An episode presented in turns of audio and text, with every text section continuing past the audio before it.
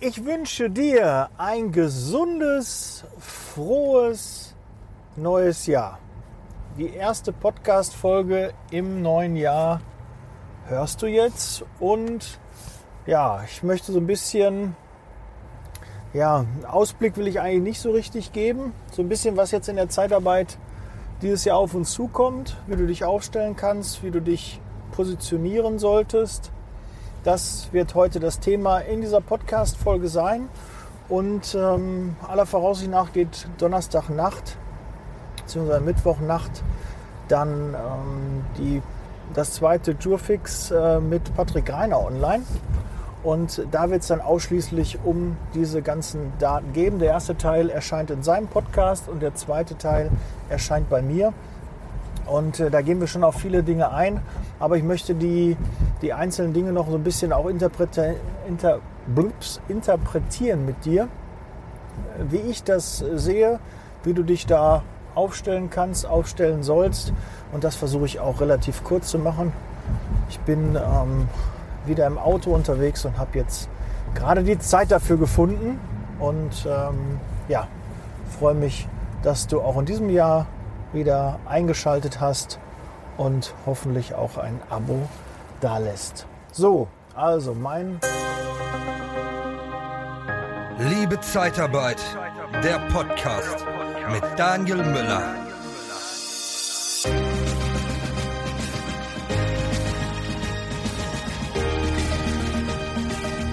Ähm, es wird, der Mindestlohn wird in der, also bundesweit einmal steigen auf 9,50 Euro, 15 Cent mehr unspektakulär, für uns eigentlich komplett uninteressant. Der Soli ähm, fällt für 90 Prozent der Arbeitnehmer weg.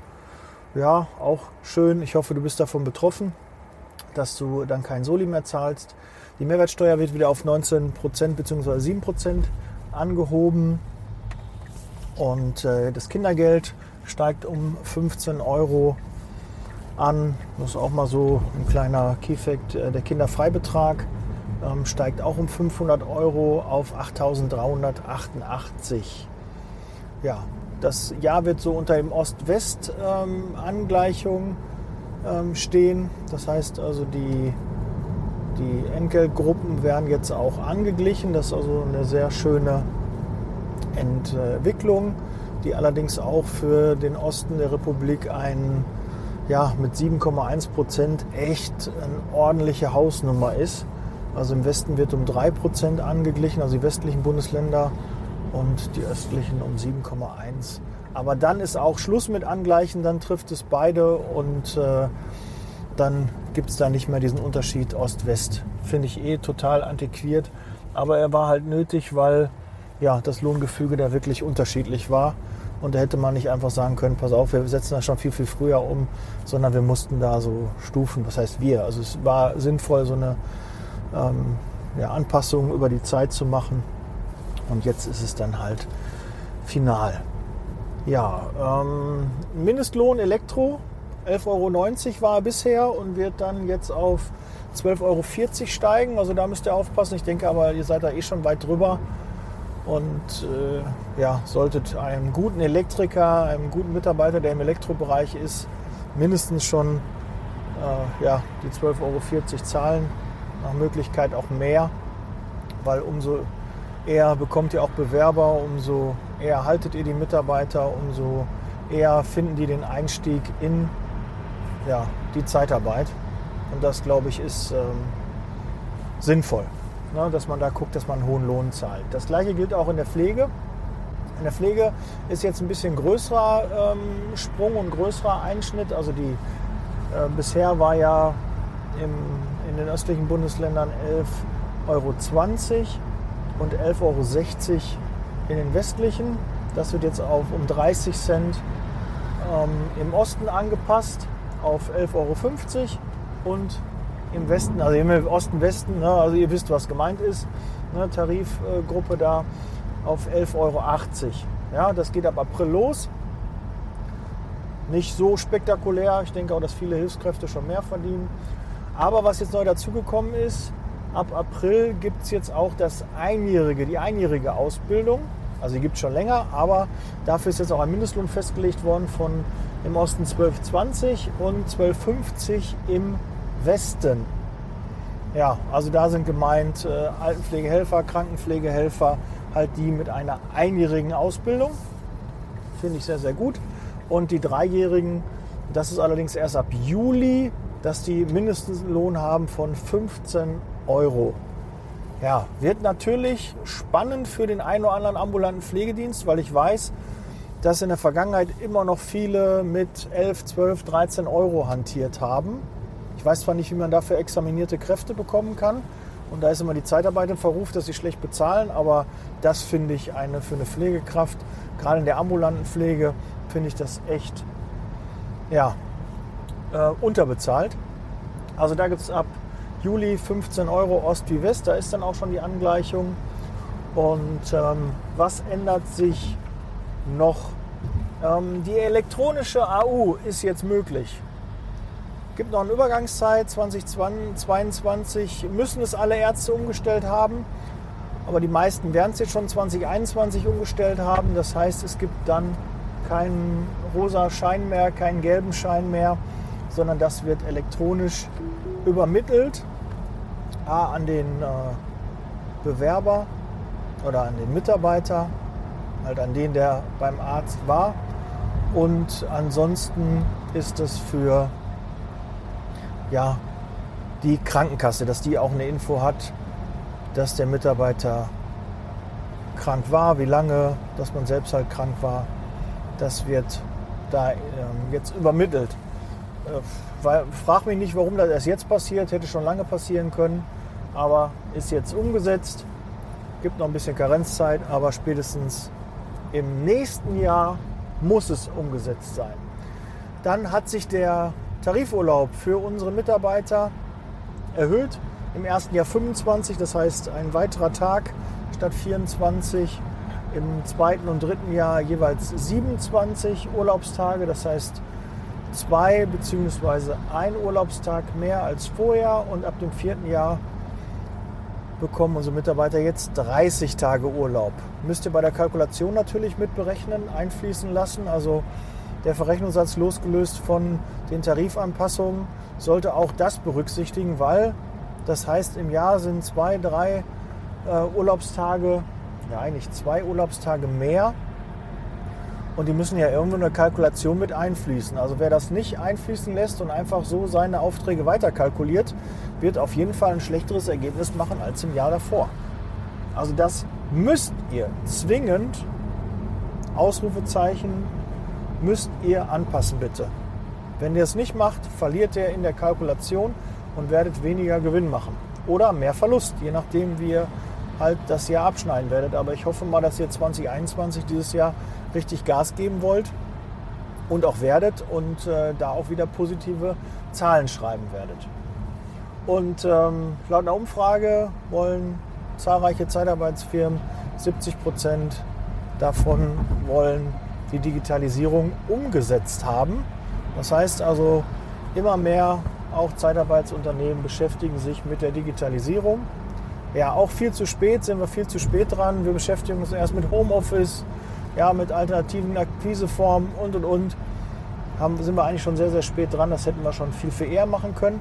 Und natürlich, was dieses Jahr auch ansteht, ist noch die Bundestagswahl im September. Und die kann natürlich auch für die eine oder andere Änderung auch in der Zeitarbeit äh, sorgen. Ab 1.1. sind auch die Werkverträge in der Fleischindustrie verboten und es gibt zahlreiche Einschränkungen, was die Überlassung angeht. Hat was mit der Größe zu tun, das würde jetzt hier den Rahmen sprengen. Aber ähm, das wäre ja fast noch am 28. Dezember gekippt worden, aber es ist leider doch durchgewunken worden. Das ist so jetzt ähm, das, was uns dieses Jahr bevorsteht. Ja, die Tariferhöhungen sind, habe ich ja schon gesagt, 3 und 7,1 Prozent, die im April auf uns zukommen und dann die nächste ab 1.1.2022. Ja, ähm, ich hoffe, ich habe nichts vergessen. Wenn doch, ähm, sieh es mir nach. Aber was heißt das jetzt für dich? Das heißt für dich, du musst definitiv deine Verrechnungssätze angehen.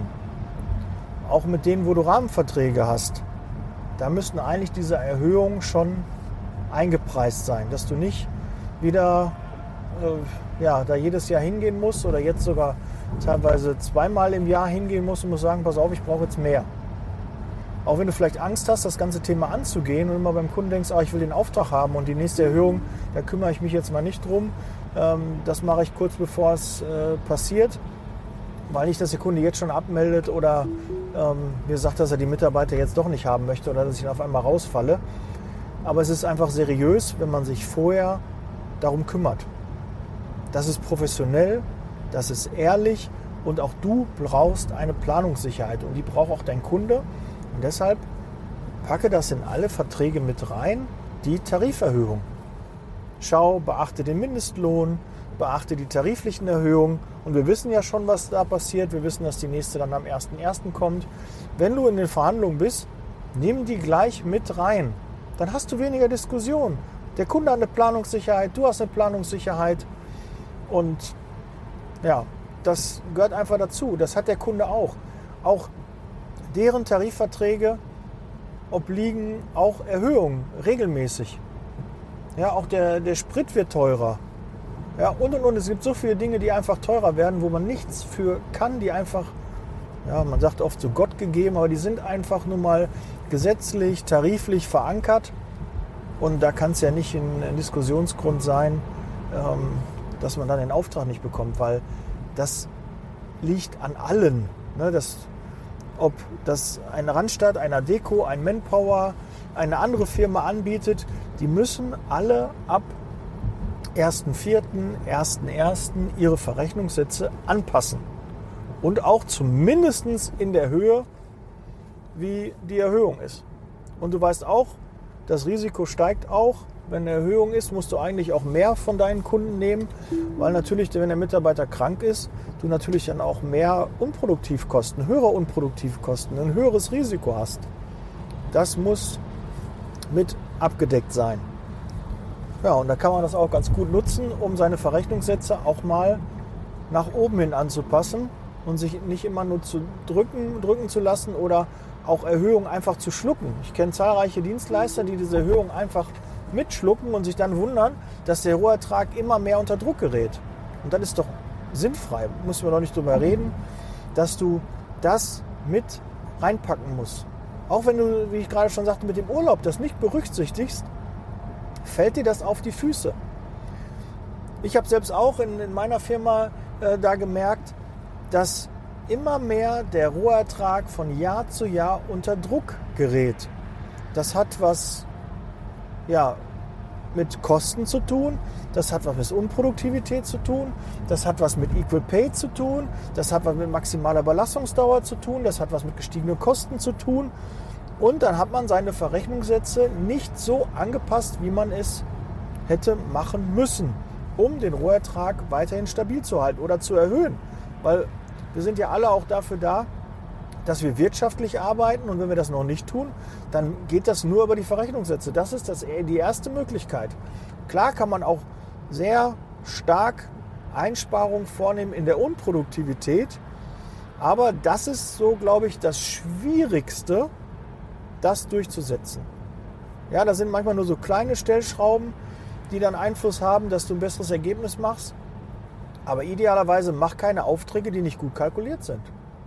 Sag dann lieber einen Auftrag ab, bevor du ihn eingehst und dich dann nachher ärgerst und Geld ausgibst oder dazu drauf zahlst, weil der Auftrag nicht gut kalkuliert ist.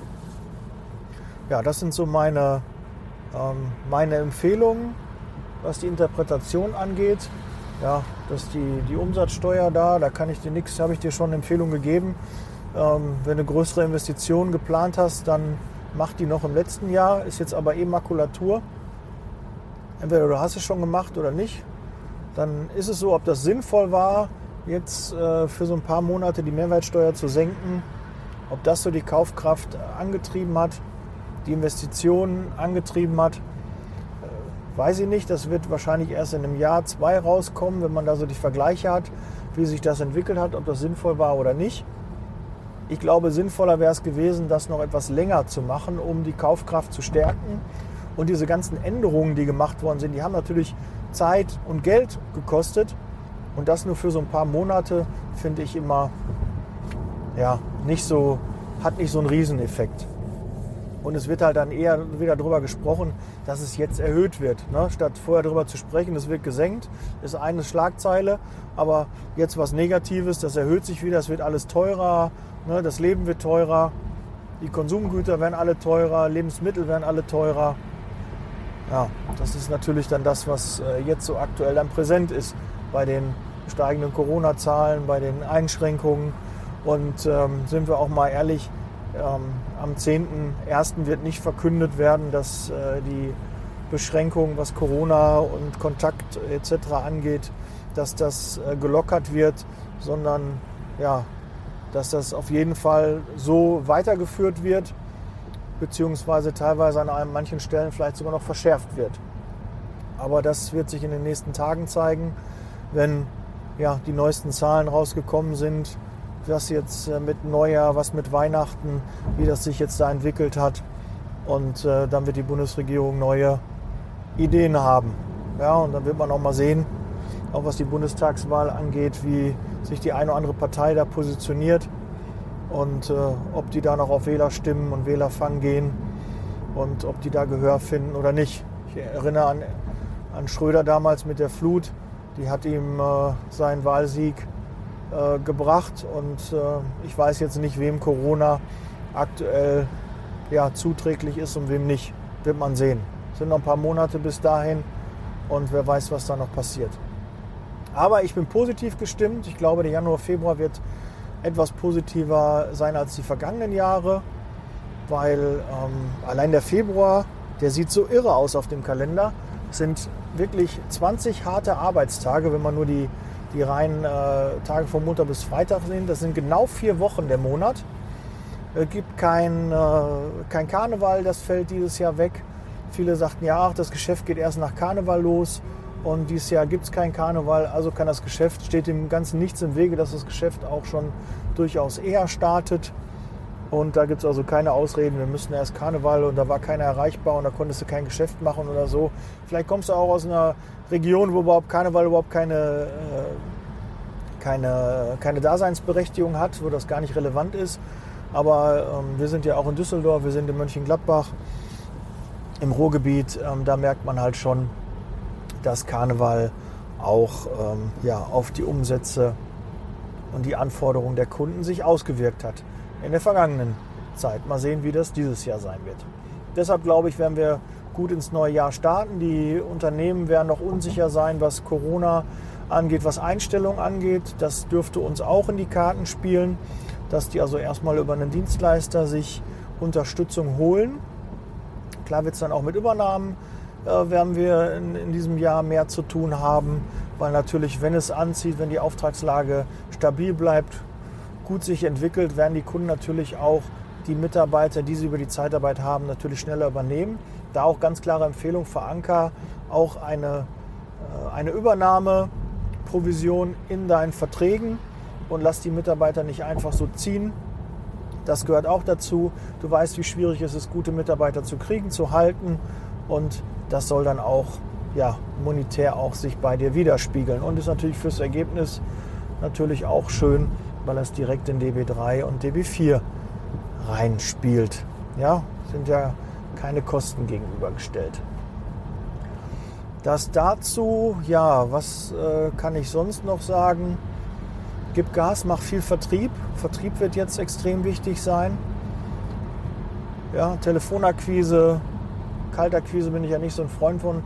Ähm, der Bewerbermarkt wird sich etwas entspannen, die Arbeitslosigkeit wird steigen. Es wird wichtig sein, die Kunden, mit denen du zusammenarbeitest, die im Vorfeld ja, ordentlich zu überprüfen, dass du nicht ähm, Zahlungsausfälle hast. Das wird auch ein spannendes Jahr, weil natürlich jetzt auch die Insolvenzen zum 1.1. Ähm, ja, da das Insolvenzrecht ja jetzt wieder zum 1.1. normal greift und da wird es äh, doch einige Insolvenzen auch geben. Und das zieht natürlich auch so einen Rattenschwanz ähm, hinter sich her, weil ja, deine Kunden eventuell auch von Insolvenzen betroffen sein können, direkt oder auch indirekt. Das heißt, dass deren Kunden nicht mehr zahlen können und dass die dadurch auch Zahlungsschwierigkeiten bekommen. Aber du kennst mich, ich bin immer positiv gestimmt und schaue immer positiv in die Zukunft und lasse mich deshalb auch nicht entmutigen. Gebt Gas, macht Vertrieb, seid fleißig. Und wenn Probleme sich auftun, du weißt, irgendwo geht immer eine Tür zu und dann öffnet sich irgendwo ein Fenster und da musst du halt durch. Ja, auch die Fleischindustrie wird sich jetzt neu aufstellen müssen und auch die Zeitarbeitsfirmen da in dem Bereich, die Firmen, die in der Gastro sind. Ja, der Automobilsektor wird sich neu aufstellen müssen. Und natürlich auch wir in der Zeitarbeit. Es wird eine Marktbereinigung stattfinden. Da wird es einige Dienstleister nicht mehr geben. Aber der Kuchen ist immer noch da. Der wird anders verteilt. Und jetzt geht es auch darum, hol dir das größte Stück des Kuchen. Gucke, dass du den großen Marktanteil, hast du eine Marktdurchdringung von 100 Prozent? Nicht? Dann hast du noch Wachstumspotenzial. So musst du es einfach mal sehen. Wenn der ganze Kuchen dir noch nicht gehört, dann guck, dass du ein größeres Stück davon abbekommst. Und das kannst du nur durch Fleiß hinbekommen, durch Vertrieb, durch neue Kunden, durch eine bessere Bewerberansprache, durch mehr Bewerber, durch bessere Bewerber. Und der Bewerbermarkt wird sich entspannen. Das heißt, du bekommst mehr Bewerber in die Niederlassung und jetzt gilt es daran, die Aufträge dafür zu machen. Streng dich an und das wirst du auch machen und ich werde dich gerne dabei unterstützen, dich begleiten und äh, lass uns das zusammen angehen. Wenn du Themen hast, die dich aktuell beschäftigen, schreib mir gerne, wenn du mal für ein Interview dich zur Verfügung stellen möchtest. Wenn du gerne äh, einen Ansprechpartner im Interview mal hättest, der bei mir im Podcast rein soll, kannst du mir den auch gerne empfehlen. Ja, stell gerne den Kontakt her. Meine Kontaktdaten hast du in den Show Notes, findest du im Social Media Bereich, liebe.zeitarbeit bei Instagram. Und dann schreib mir und dann sehe ich zu, dass wir da ähm, spannende Interviewpartner und spannende Themen bearbeiten, die dich auch deinem Ziel näher bringen. Und da freue ich mich drauf. Bleib gesund, setz Leasing Baby. Und ich hoffe, heute war mal eine kürzere Folge. Ich gucke mal 21, 22 Minuten. Sehr gut. Ich wollte zwar noch ein bisschen kürzer, aber ging halt nicht. Egal. So, also bin raus. Bis dann. Ciao.